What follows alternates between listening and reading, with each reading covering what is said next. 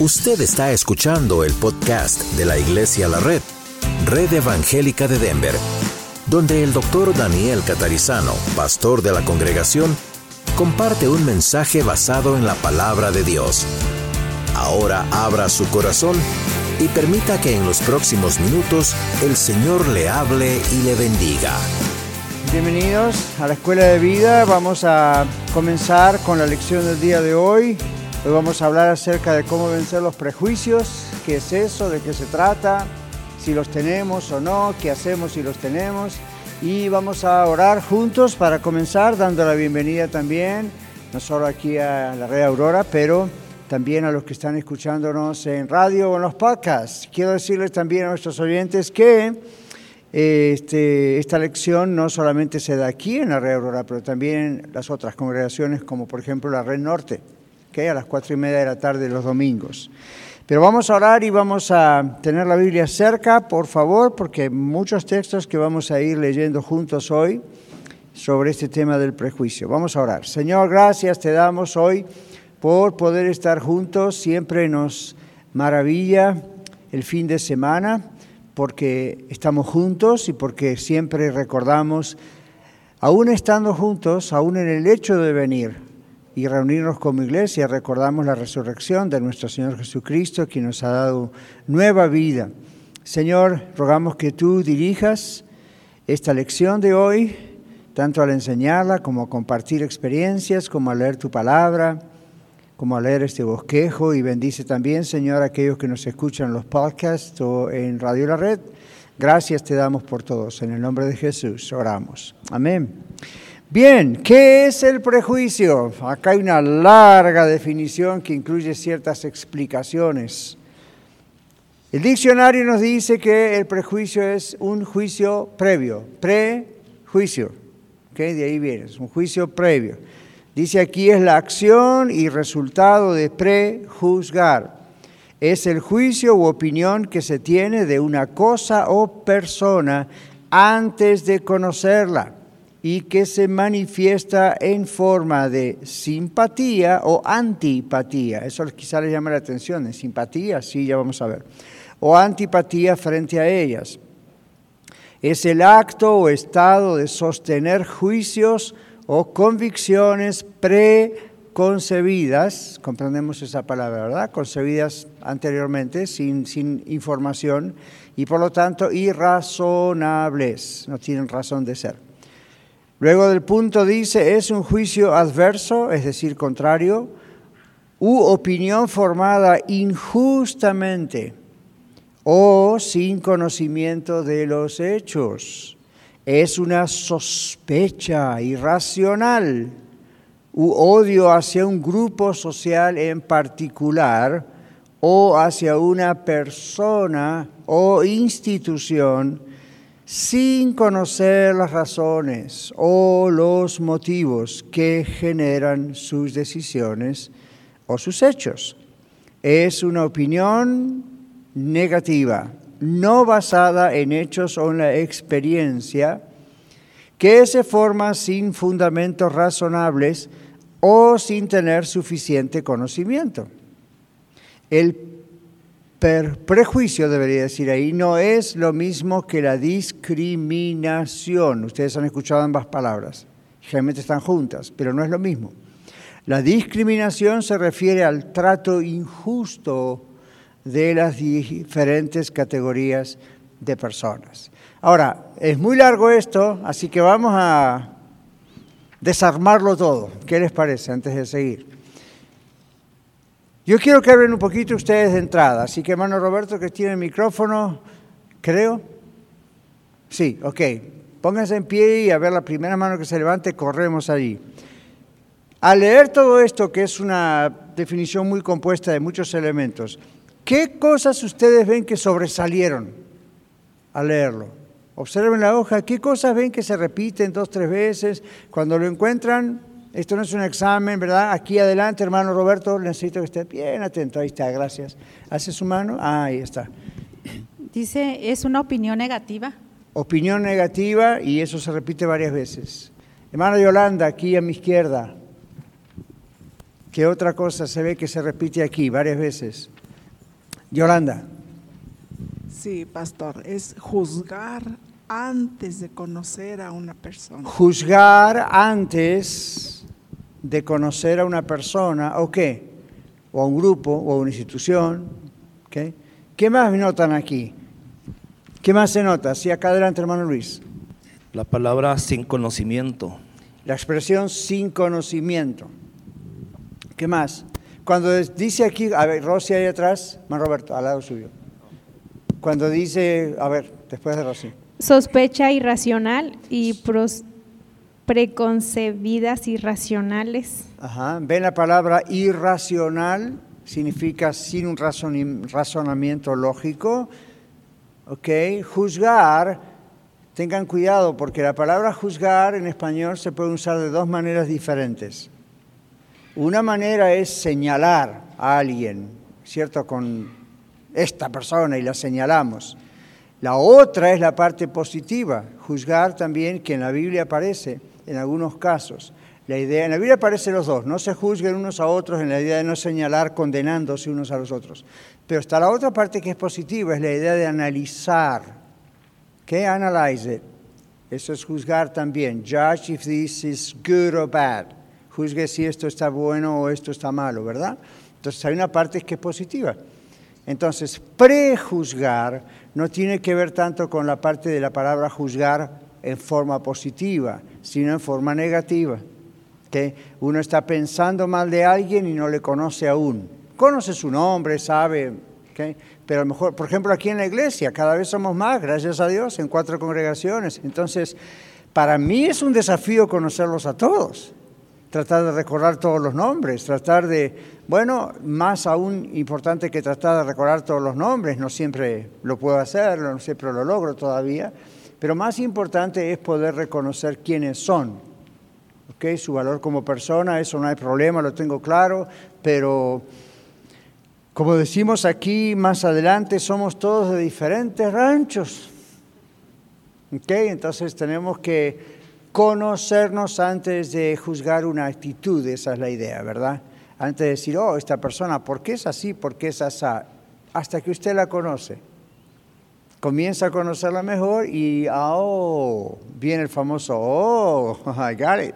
Ahora comprendo por qué. Y no siempre era malo, es simplemente uno no lo comprende. Aquí estamos en los Estados Unidos de Norteamérica, USA. Entonces hay gente que tiene prejuicio contra la gente anglosajona, supuestamente blanca. Noticias tengo, blanco es mucho más de lo que es anglosajón. Pero la idea es, oh, ahí viene un gringo, ahí viene una gringa, y ya, pum, en la cabeza suya con la mía, pero ok, empieza el arma de defensa, ¿verdad? Me va a mirar mal, me va a juzgar, me va a discriminar. Hay algunos que son así, hay muchos que no son así. Lo mismo pasa cuando ellos nos ven a nosotros. ¿Qué les viene a la cabeza cuando aparece un hispano? Es más, ¿qué es realmente un hispano? Es muy cuestionable porque la palabra hispano es una palabra que realmente fue inventada por el gobierno allá en los años 60, no hace tanto tiempo, cuando necesitaban hacer una separación en los formularios y decir de dónde viene tal persona. Entonces la palabra hispano en realidad tiene que ver con gente que nació en un país donde se habla español. Ahora, yo tuve un jefe americano más blanco que el papel, bien anglosajón por parte de madre y padre, a mí ningún rastro de ninguna otra raza, pero él era hijo de misioneros que nació en Venezuela. Así que él era blanco de raza, pero hispano de nacionalidad. No de nacionalidad, de grupo étnico, nacionalidad es americano. Pero, ¿ven? Entonces, él me decía, cada vez que yo tenía que llenar un documento y hace la pregunta, no sé qué poner.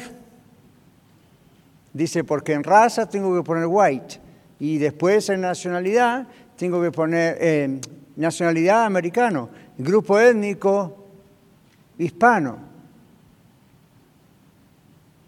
Entonces, cada vez que uno llena un formulario donde investigan esas cosas, si ustedes se han dado cuenta, si lo han hecho alguna vez, yo sí, cada vez es más larga la lista.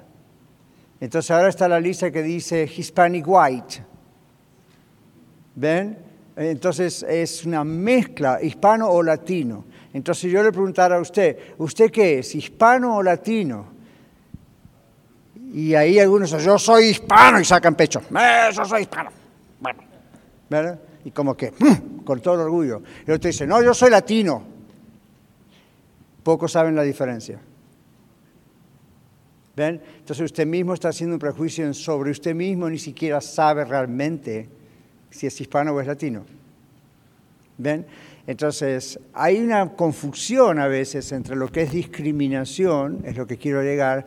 Uno mira a otra persona, la otra persona le mira especialmente con, con los anglosajones y todo eso. Y, y, y la otra cosa es que anglosajones no son solamente los americanos anglosajones. Hay otros que, aunque no vengan de la parte de Sajonia por ahí, son anglos aunque no sean anglos literalmente, porque la palabra anglo tiene que ver también con algo que es étnico, no solamente racial. Entonces, cuando nos metemos en el punto racial, es muy diferente del punto étnico. Étnico tiene que ver con la cultura, ¿verdad? Y al mismo tiempo se mezcla con la región del mundo originalmente. Ahora, ustedes saben que mucha gente mexicana tiene una mezcla mestiza con españoles. Miren sus apellidos, muchos de sus apellidos son directamente pues de España, hombre. ¿Ven? Pero ahora está mezclado con México desde hace siglos. Entonces ahora la gente dice, ¿quién soy? ¿De dónde vengo? ¿A dónde voy? Entonces, eso es una gran riqueza y eso pasa en toda Latinoamérica, pasa en Europa. No todo el mundo en Europa es tan, tan puro, puro, puro racialmente como ellos piensan, porque ya eso se fue perdiendo con el tiempo, porque se van mezclando las naciones del mundo. Entonces, la discriminación tiene que ver con alguien que dice, no me gusta aquella persona porque es de tal color de piel o de tal nacionalidad o de tal cultura. El prejuicio es diferente y vamos a decir, el prejuicio puede ser la puerta que lleve a la discriminación, ¿verdad? Pero no siempre el prejuicio discrimina. Otra vez, el prejuicio puede llevar a discriminar a alguien, a separarlo, no quiero trato con esa persona, me cae mal. Pero el prejuicio no siempre lleva a la discriminación. ¿Cómo se puede evitar que un prejuicio lleve a discriminar a alguien? Esta lección dice, infórmese acerca de esa persona, edúquese acerca de esa persona, comprenda de qué cultura viene, de qué lugar viene, de dónde, por qué piensa como piensa, por qué habla como habla, por qué es como es, por qué tiene las costumbres que tiene, aún con las comidas. ¿Ven? Ahora, Estados Unidos de América es conocido como supuestamente, o era ya no tanto, conocido como un país supernacionalista. ¿Qué significa eso? Como muy americano, ¿verdad? Como que lo único que me importa es Estados Unidos. Honestamente, ¿qué me dicen de México? Los mexicanos, los demás que somos extranjeros no podemos opinar. ¿Cómo dice? Ana dice, hay un refrán así, todo el mundo pasa por México. Pues yo también, yo también pasé por México. No para llegar a Estados Unidos, pero para visitar. Yo pasé por arriba de México. ¿Cómo? Sí, sí, pero ustedes, ustedes, ustedes conocen en México la idea de que mundialmente se conoce a los Yo no sé si ustedes sabían, porque ustedes a lo mejor nunca salieron de México, excepto que están acá, ¿no? Pero para los que nunca había, para los que no nacimos en México, como este, este, este perdón, eh, en el mundo los mexicanos, en el mundo los mexicanos son conocidos como gente más nacionalista que los mismos americanos. ¿Sabían eso?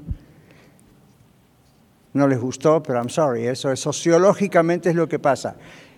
Cuando yo estaba en mi país de origen, en Argentina, en toda Sudamérica, en Europa, en el Caribe, usted piensa en México, y como México es tan grande, es uno de los países más grandes, no es el más grande, pero es uno de los más grandes en Latinoamérica, entonces uno piensa, oh, los mexicanos, y, y, al oírlos hablar, o cuando, cuando están con las comidas, o cuando hablan de México, está bien, es el orgullo patriótico que todo, creo que toda nación tenemos, pero es conocido en el mundo México como un país muy nacionalista. Ahora, ¿eso está mal o está bien? Depende. Está bien porque es bueno amar la nación donde uno nació, ¿sí o no? ¿Dónde está la parte negativa? Claro, entonces Leti dice, lo dijo una mexicana, no lo dije yo. Entonces dice una mexicana, eh, llegamos a ser prejuiciosos con los que no son mexicanos. Entonces a veces lo que juzgamos de los americanos acá es lo mismo que hacemos en nuestros países, porque allá de donde yo vengo junto a los pingüinos tenemos el mismo problema, excepto que tenemos un vecino de un lado y un vecino del otro y pingüinos para abajo. Pero ese mismo problema, que los argentinos tienden a pensar que son mejor que los chilenos. Los chilenos tienden a pensar que son mejor que los argentinos. Los paraguayos piensan que son mejor que los bolivianos. Los bolivianos piensan, y así los uruguayos ni les cuento, y así andamos. Ahora, entonces, una cosa es, es bueno amar la patria, el lugar donde uno nació, el terruño, como decían. Lo que es malo es pensar, nosotros somos los mejores, porque nadie cree eso en realidad. ¿Ok? Uno puede decir y defender su lugar diciendo, como la familia de uno, ¿verdad? Yo puedo decir, la familia catarizana es la mejor familia que existe sobre la faz de la tierra, para mí. Y está bien, para mí, porque es mi familia. Pero no puedo decir que eso es 100% cierto, porque ¿qué define que es la mejor familia? ¿Me explico? ¿Con qué parámetros, con qué regla medimos para saber qué es mejor y qué es peor? Entonces, sin duda, en algunas cosas podemos ser mejor que otros y en otras peor. O no llegamos a la línea de lo mejor que son otros. ¿Ok? Bueno, bienvenido a la clase de filosofía. ¿Qué es el prejuicio entonces? El prejuicio es un juicio previo, es decir, uno está pre juzgando, está, está haciendo una declaración sobre algo que no está bien informado. ¿Ok? Entonces, aquí dice, eso puede ocurrir hacia una persona de otra raza, de otro color, de otro grupo, o del mismo grupo de los que es latino, hispano, y al mismo tiempo son de diferentes países. Eso puede, puede ocurrir ahí. ¿Saben que ocurre internamente, verdad que sí? Yo no sé, me imagino, y lo he visto, no me imagino, en su país como en el mío, que depende de qué rancho es usted, hay prejuicio contra uno y el otro. ¿Ok? Entonces, yo soy un rancho de más o menos 20 millones de habitantes llenos de oficinas y de edificios y cosas raras y un poco de campo. Y somos prejuiciosos seguramente contra otros que son de un rancho, rancho donde hay miles de vacas en vez de miles de edificios. Y uno se mira hacia los otros con, eh, ¿verdad? Ahí. Aquí pasa lo mismo y en todos los países ocurre igual. Aquí también, eh, yo he estado más en este, este país que, en el mío propio, entonces conozco muy bien esta cultura allá. Y aquí también hay prejuicios en contra de gente de otros estados y la forma de hablar. ¿Ven? Y a veces hablan, tienen ciertos acentos. Entonces, por ejemplo, los de New York y la costa este son, tienen un inglés un poco medio como que más refinado, ¿verdad? Porque, bueno, son de Boston. Entonces después de repente hablan con los de Texas, ¿verdad? Y ya, ya, y como que mm, los ven como estos. ¿Ven? Los ingleses piensan que los americanos, todos los que vivimos eh, hablando en inglés, destruimos el lenguaje inglés. Los españoles creen que nosotros no sabemos hablar español. ¿Ven? Porque encima lo mezclamos con el castellano y cuánta cosa rara y el... Ah. Entonces, la idea es quién tiene la razón de todo esto. Hoy en día está tan mezclado el mundo que es así, no se va a poder cambiar. Los españoles no van a lograr que nosotros hablemos con la Z todo el tiempo porque nos fastidia. ¿Ven? Y los ingleses no van a poder querer que nosotros, I beg your pardon, tengamos your accent. ¿Ven? Porque no es natural. Entonces, todo esto para decir, no juzguemos quién habla mejor, quién lo hace mejor, quién eh, cada uno es como es, depende de dónde ha nacido. Entonces, la riqueza está en conocer esa persona. Ahora, peor está con los prejuicios cuando nosotros vamos al área espiritual. Porque aquí en nuestra página más adelante, cuando ustedes ven que dice tipos de prejuicios, dice que hay muchos tipos de prejuicios. Hasta ahora hicimos más que nada en asunto étnico nacional. ¿Por qué? Porque cuando hablo de prejuicio, lo primero que nos viene a la cabeza es eso. Entonces, como decimos en inglés, vamos a sacar el elefante blanco, o elefante del cuarto, ¿verdad? Y vamos allá a sacar de lado eso y vamos a los otros. Tipos de prejuicios, dice aquí, se clasifican bajo categorías generales. Hay prejuicios raciales, hay prejuicios culturales, hemos hablado de eso. Hay prejuicios religiosos, categorías de prejuicios religiosas. Por ejemplo, si yo le preguntase a usted, cuando usted ve una persona, hombre o mujer, con su vestimenta y le, lo detecta, este es musulmán, ¿le tiene miedo? Cuando vino septiembre 11, septiembre 11, Veíamos a alguien con un turbante o una mujer tapada o un hombre que era musulmán y era inevitable para muchos, mejor me voy por otra cuadra.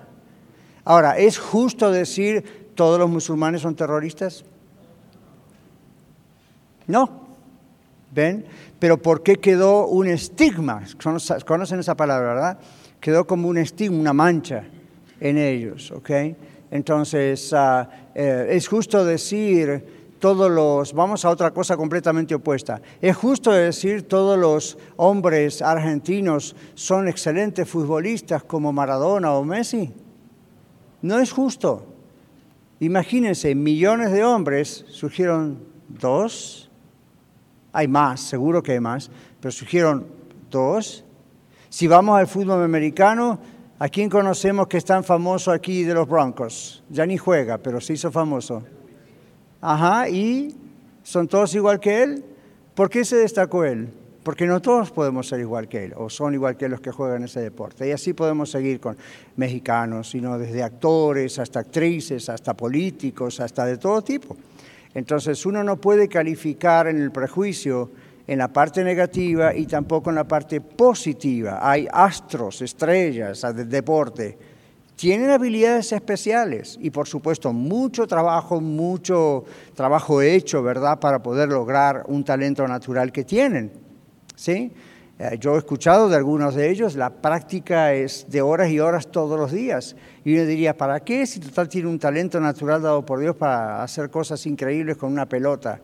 Justamente porque reconocen el talento que tienen, lo tienen que limar tienen que trabajar, muy parecido a lo que pasa con nuestros dones espirituales y nuestros talentos. Cuando Dios nos da algo hay que estudiarlo, trabajarlo, pulirlo. Ahora, el tema aquí es que hay prejuicios religiosos. Contra los cristianos ni les cuento, en este momento somos los, si quisiéramos decir, las víctimas del prejuicio religioso mundial. Clasistas, dice aquí, prejuicios de clases sociales. ¿Qué significa eso? Clases sociales. Ahora, los comunistas, los socialistas, empujan la idea de que no hay tal cosa y que no debe haber tal cosa como clases sociales. Curiosamente, los líderes de esos grupos están en una clase altísima. Hitler no era pobre, Mussolini no era pobre. Todos los tiranos de nuestros países, ninguno de ellos fue pobre, militar o no militar. Los que están ahora mismo, el pueblo, el pueblo, el pueblo, pero ellos están en el palacio, el palacio, el palacio, y viven como reyes y no les importa nada del pueblo, honestamente. ¿Por qué? Porque si les importara no serían tiranos. Que entonces no decimos tienen que ser pobre gente. No, ok, estar en una altura situación. Esta es la realidad. Nos guste o no nos guste, hay clases sociales. Está la clase media, está la clase baja, está la clase alta. No es mucho lo que podemos hacer al respecto. ¿Por qué? Porque es un proceso natural. Hay gente, hay gente, no todos, pero hay mucha gente en la clase alta que es alta y se refiere a que tiene un gran nivel de educación. Eso le ha llevado años de estudio. Ahora uno podría decir, bueno, algunos están en la clase alta porque robó mucho, pero puede no saber ni leer escribir, simplemente robó mucho y eso no es clase alta. Cuando ustedes escuchan es clase alta es porque una persona que forzó, que, forzó su vida para estudiar muchos años, más de una universidad a lo mejor, llegó a una clase educativa alta y le pagan conforme a eso, es natural. La responsabilidad es muchísimo mayor que la del obrero que hace su trabajo honesto, pero luego va a casa y ya está. En cambio, el alto empresario, el ejecutivo, la persona que ha estudiado mucho en una profesión, no para nunca eso. ¿Sabían eso? No es tan fácil. Uno los ve que, están acá y que están allá y tienen de todo. Muchos de ellos son esclavos de su trabajo. No, no, no hay un horario realmente siempre para ellos.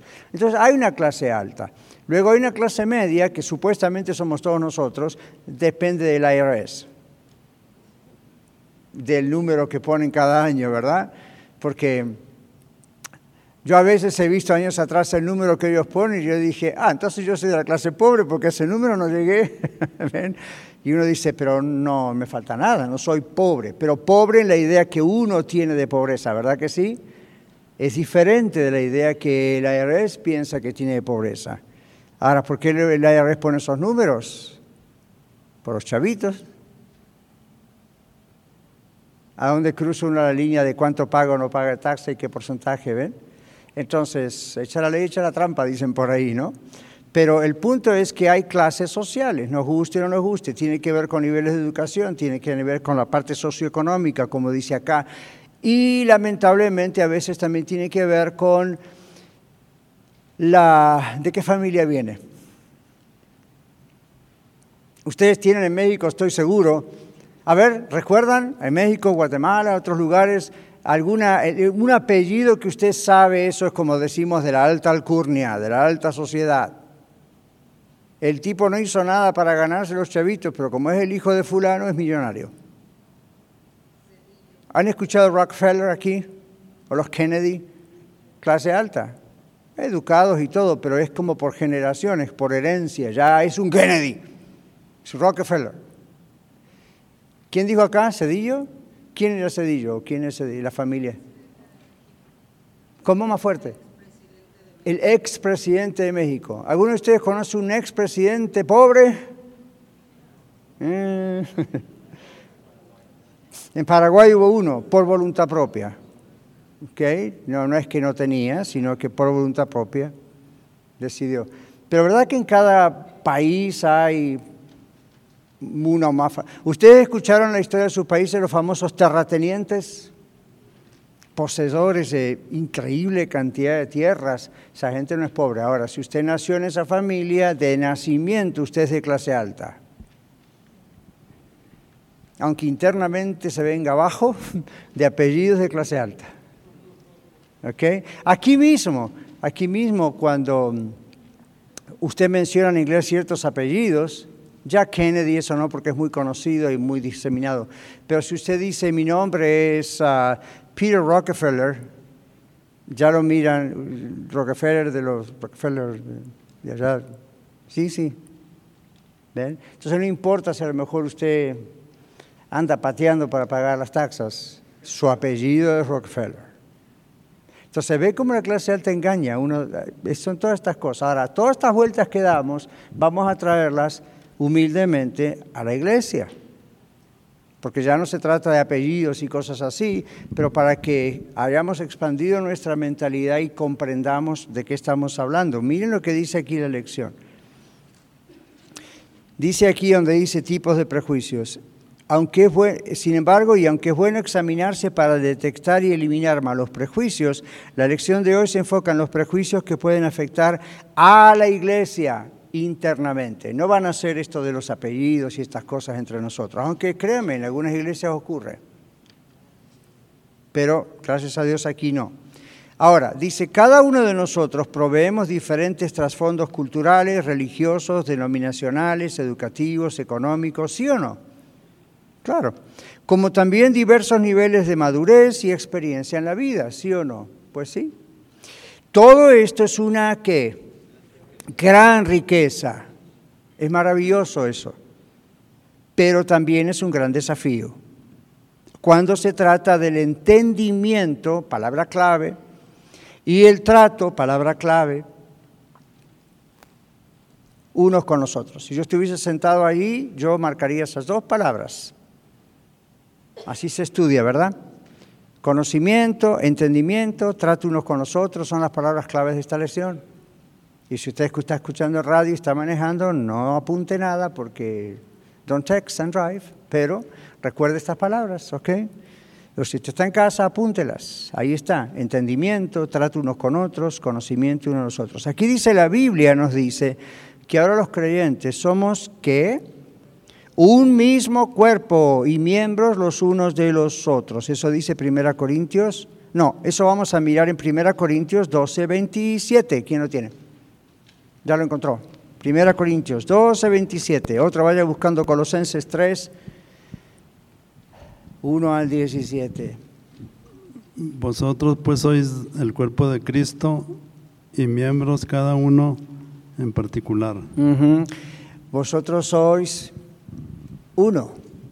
Ahora, cuando se habla del cuerpo de Cristo, no estén pensando en las orejas, la nariz, los pies de Cristo. Es una forma de decir, ¿ok? es una forma de hablar, una especie de analogía de que todos nosotros hacemos lo que hace el Señor, ¿verdad? El Señor predicaba, el Señor enseñaba, el Señor oraba, continuamos esa obra y pertenecemos al Señor porque todos vinimos al mismo Señor, que el Señor Jesucristo. Y luego dice, somos miembros unos de los otros. Por eso lo que hacemos o dejamos de hacer, aún en nuestra vida privada, afecta directa o indirectamente a todo el cuerpo, que es la iglesia. ¿ok? Entonces dice, bueno, la Biblia nos dice que ahora somos un mismo cuerpo y miembros los unos de los otros. También nos dice que Cristo es el todo y en todos, Colosenses 3. Aquí leti 1 al 17. Cristo es el todo y en todos. A ver qué dice. Si pues habéis resucitado con Cristo, buscad las cosas de arriba, donde está Cristo sentado a la diestra de Dios. Poned la mira en las cosas de arriba, no en las cosas de la tierra, porque habéis muerto y vuestra vida está escondida con Cristo en Dios. Cuando Cristo vuestra vida se manifieste, entonces vosotros también seréis manifestados con Él en gloria.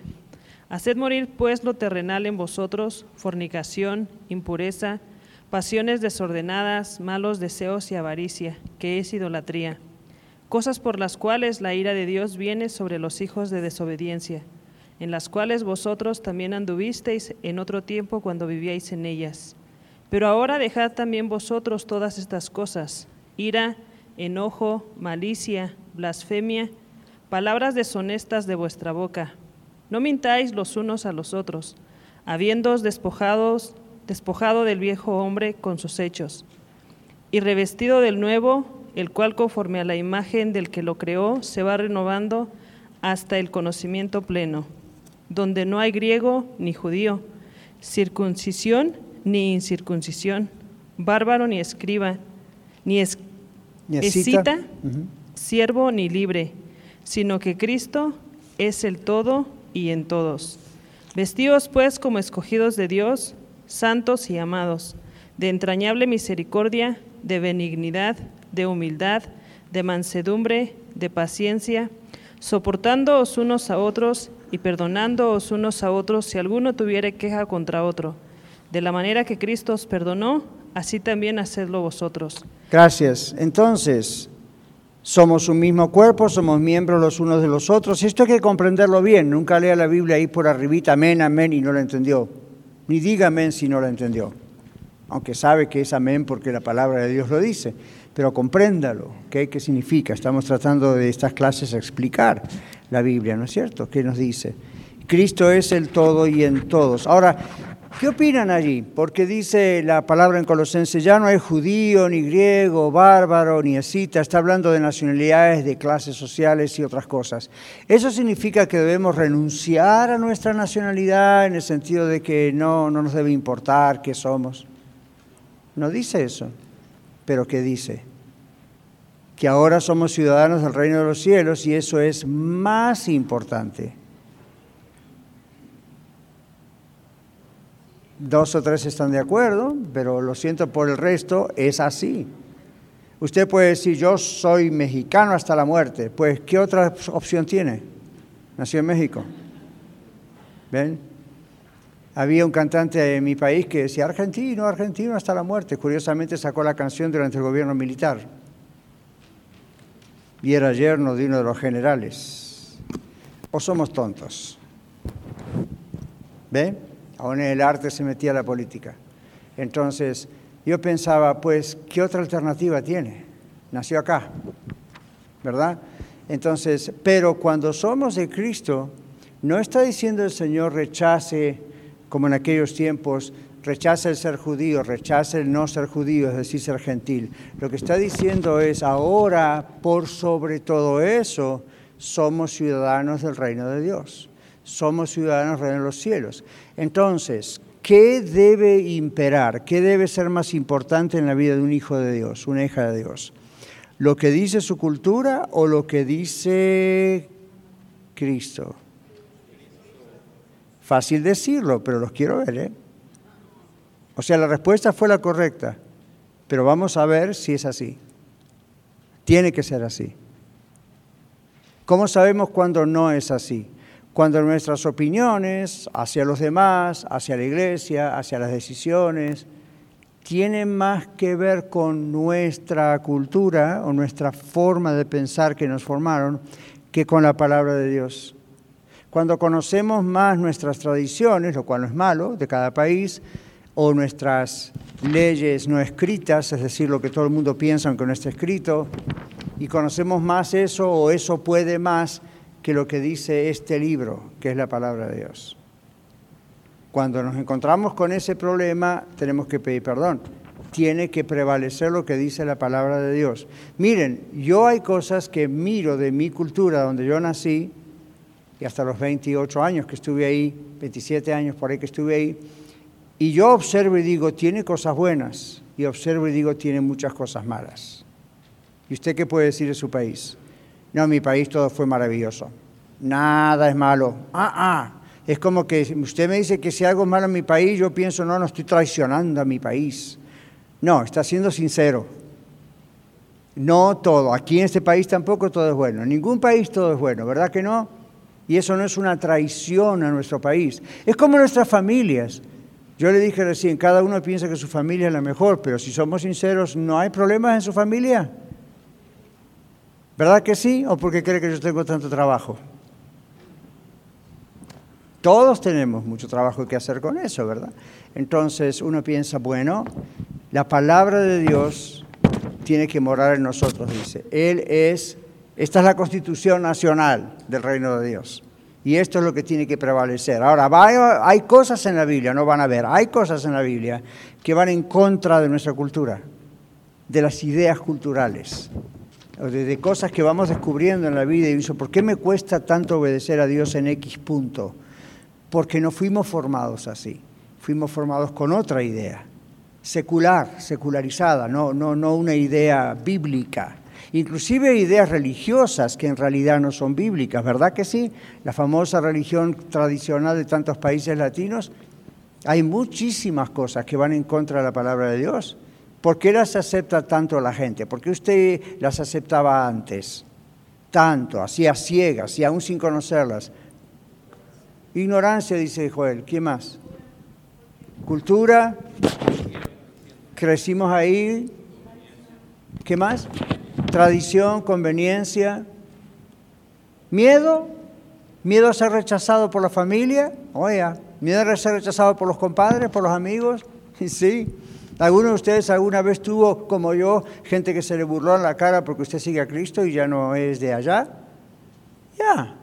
Eso es, una, eso, es eso es un privilegio, mis hermanos, delante del Señor. Pablo lo llamaba las marcas de Cristo y no está hablando de lo, marcas vino en la frente y en las manos. Eso es maravilloso, eso, es sufrir por Cristo y no nos ha tocado tan grande como a otros, otros hermanos les toca a hoy, les ha tocado a través de la historia. Pero ven, prevalece muchas veces la cultura de nuestros países, de nuestros grupos étnicos o de nuestra crianza. Tenemos que siempre analizar. Esta lección tiene como propósito en gran parte analicémonos y pensemos si nuestra conducta, nuestra vida, cómo interpretamos la Biblia, nuestra alabanza y adoración, cómo tratamos a los demás, cómo comprendemos o no comprendemos a los demás. ¿Por qué ocurre eso? Porque está el filtro de nuestra cultura demasiado grueso todavía, demasiado fuerte. Cuando la palabra de Dios nos dice somos miembros los unos de los otros. ¿Mm? Entonces aquí dice Cristo es el todo y en todos. Los problemas potenciales en el trato mutuo, unos con otros, se resuelven cuando aceptamos la unidad del cuerpo de Cristo, la iglesia, y cuando eso nos conduce a informarnos y a no imponer nuestra propia opinión. Entonces, cuando usted me dice, pastor, este, estoy haciendo algo que es una hipótesis, no, no es que siempre ocurre esto, pero si usted me dice, es que pastor, el hermano fulano, es que él es así, él es asá, o la hermana fulana, es que él es, ella es así, ella es asá, y yo le digo, sí, probablemente tiene razón, pero no lo juzgue. ¿Por qué? Porque usted no sabe por qué hace eso. Ahora, pero lo que está haciendo está mal y es pecado y la Biblia es clara. Tiene usted razón. Yo también, eso que está haciendo tal vez es pecado. Lo que tenemos que pensar es, sigue siendo un miembro del cuerpo de Cristo y deberíamos investigar con la persona, no con otros, por qué está en ese pecado. Por ejemplo, a mí como pastor y como consejero profesional me ocurre constantemente, constantemente y muchas veces pasan varios casos en una semana, otras veces no, pero yo nunca justifico a una persona que está en pecado, es decir, que digamos está en fornicación, un adulterio, pone cosas raras en el WhatsApp, pero no lo juzgo. ¿Por qué? Porque estoy pensando, ok, ¿por qué lado lo atacó el diablo? ¿Qué está pasando? Esta es una oveja del redil. ¿Y qué vamos a hacer? ¿Le pegamos una patada que se vaya al redil para estar más tranquilos nosotros? ¿O esto, como decimos tantas veces, es como un hospital de almas? Claro, entonces mi rol, y apréndalo porque aunque no es su rol técnicamente, es su rol como miembro de una iglesia, acérquese a la persona, ayude a la persona, anime a la persona, y si usted es un líder, como en mi caso, un siervo, un siervo de Dios, acerquémonos a ayudar a la persona. Hermano, hermana, esto mm, no trabaja así en la Biblia, ¿qué está pasando? Y yo, cuando yo hago esto, ya por más de casi 50 años el año próximo, ¿Qué está pasando? Me doy cuenta que la persona ignoró los ataques del diablo. Se quedó dormida en sus laureles, como conocen esa expresión, ¿verdad? Como que yo, estoy, yo estoy bien. Entonces ahí va un hermano, una hermana de la iglesia, con compasión, dice, vamos a hablar un poquito de esto. Entonces uno descubre si la persona se está tratando de autojustificar, condenar a otros, echarle la culpa a la serpiente, como hizo Eva, pero vamos a tratar de ayudarle. Más fácil parece ser, ignorémoslo, juzguémoslo, ¿verdad que sí? Ah, es que esta persona es así o así. Probablemente usted tenga razón, pero no diga nada hasta que por lo menos haya tratado de alcanzar el corazón de esa persona y ver qué ocurre. Yo estuve como dos, tres casos esta misma semana, bien duros, bien fuertes. ¿Okay? Y estas semanas, con el, tema del edificio, yo estoy teniendo casos al mismo tiempo que pateo planchas de She-Rock, ¿verdad, Dino? Demoliendo.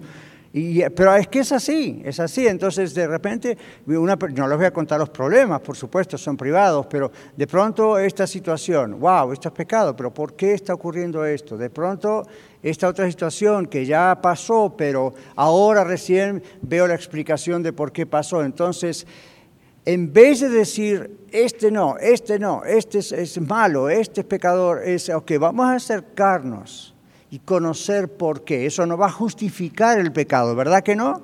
Pecado es pecado, el suyo y el mío.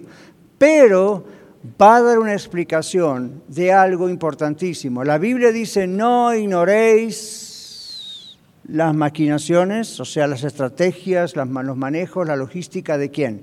Del diablo. Entonces, la iglesia está en gran parte también para ayudarnos unos a otros a descubrir eso. Porque uno de pronto se distrae como cristiano y no se da cuenta que está siendo atacado. ¿Lo notaron en sus vidas? Y después que cayeron dijeron, ¿cómo yo no? ¿Por qué? ¿Qué, qué pasó? ¿Dónde estuvo mi distracción? Y de pronto alguien le puede encontrar a mitad del camino antes que usted caiga más abajo y decirle, cuidado, cuidado, cuidado, ¿no está notando esto? No, hermano, gracias por decirme, mire, me iba derecho al precipicio. ¿Ven? Entonces, ven por qué funciona una iglesia y somos miembros unos de los otros, ven la práctica, cómo trabaja. ¿Sí? Entonces es bueno y debemos escuchar la predicación del pastor, la sana doctrina, la lección de la escuela de vida, pero luego está la acción constante de aplicar esto y observar. Entonces cuando una persona a usted no le cae bien, ore al Señor y pregúntele, ¿por qué no me cae bien esta persona? Y no diga, porque tengo espíritu de discernimiento. Si tiene esa actitud, probablemente no tiene espíritu de discernimiento. Una persona que tiene dones del Espíritu Santo es humilde, tiene el Espíritu de Cristo, es manso. Entonces nota algo y ora y dice, Señor, bendice a esta persona, algo no está bien, sus actitudes, sus maneras de hacer las cosas. Yo le dije a un par de personas esta semana, cuando pastor, ¿cómo se dio cuenta?